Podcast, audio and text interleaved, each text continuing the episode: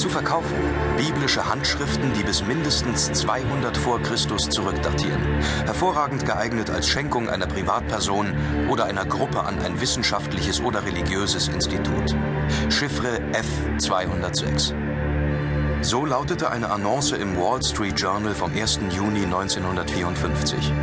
Heute würde man eine solche Anzeige wohl für einen abgeschmackten Scherz halten oder für eine verschlüsselte Nachricht über ein illegales Geschäft. Mittlerweile sind die Schriftrollen vom Toten Meer natürlich überall bekannt. Fast jeder ist sich zumindest bewusst, dass es sich bei diesen Rollen um einen archäologischen Fund von immensem Rang handelt. Die Entdeckung der Schriftrollen vom Toten Meer 1947 hatte zwar in Gelehrtenkreisen und in der Öffentlichkeit stürmische Erwartungen ausgelöst, doch 1954 waren diese bereits gründlich entkräftet worden. Es wurde allgemein angenommen, die Rollen hätten alles preisgegeben, was in ihnen steckte, und dies sei bei weitem nicht so weltbewegend. Als die Annonce, in der die Rollen zum Verkauf angeboten wurden, erschien, stieß sie denn auch auf kein übermäßiges Interesse. Dieses Hörbuch wird darlegen, wie es zu einer derartigen Verkennung kommen konnte. Als wir dem Weg der Schriftrollen seit ihrer Entdeckung in der Wüste Palästinas bis hin zu den Institutionen, in deren Besitz sie sich heute befinden, nachspürten, stießen wir auf den uns bereits vertrauten Widerspruch zwischen dem historischen Jesus und dem Christus des Glaubens. Unsere Nachforschungen begannen in Israel, dann aber führten sie in die weitläufigen Gänge des Vatikans und sogar, was noch bezeichnender ist, in die Offizien der Inquisition.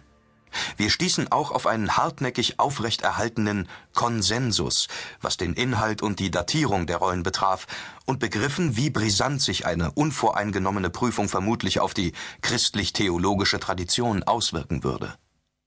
Außerdem mussten wir zur Kenntnis nehmen, wie fest die Kreise der orthodoxen Bibelforschung entschlossen waren, den Kampf um ihr Informationsmonopol aufzunehmen.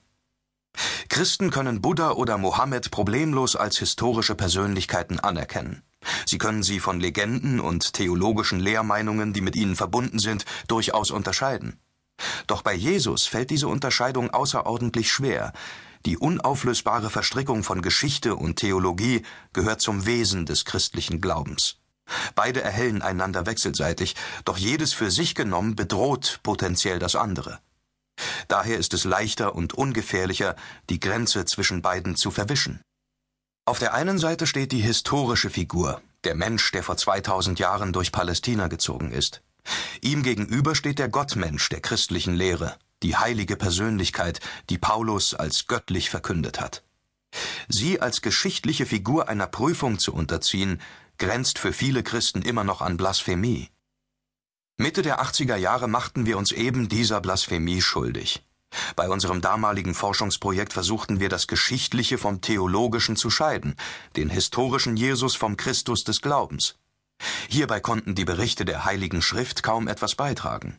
Wie alle Fachleute zugeben, sind die Evangelien als historische Dokumente unzuverlässig.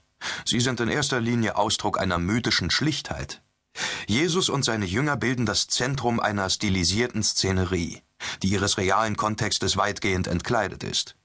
Im Hintergrund agieren zwar Römer und Juden, doch wird den gesellschaftlichen, kulturellen, religiösen und politischen Umständen, in die Jesu Drama eingebettet ist, keine Beachtung geschenkt.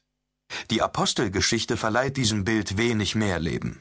Immerhin vermittelt sie eine dürre Schilderung der erbitterten Auseinandersetzung um die wahre Lehre unter Jesu Anhängern, einer Einigungsbewegung, die allmählich die Konturen des Christentums annimmt. Trotzdem findet sich auch dort keine genaue Darstellung der sozialen, kulturellen, religiösen und politischen Kräfte, die damals am Werk waren. Alles bezieht und beschränkt sich auf Paulus. Sind schon die Evangelien stilisiert, so ist es die Apostelgeschichte nicht minder, wenn auch auf andere Weise. Sie stellt eine Art Schelmenroman dar, der auf einen propagandistischen Zweck abzielt, mit Paulus als Protagonisten. Man erhält daher zwar einen Einblick in Paulus Mentalität, Haltung und seine Abenteuer, dagegen keine verlässliche Ansicht der Welt, in der er sich bewegte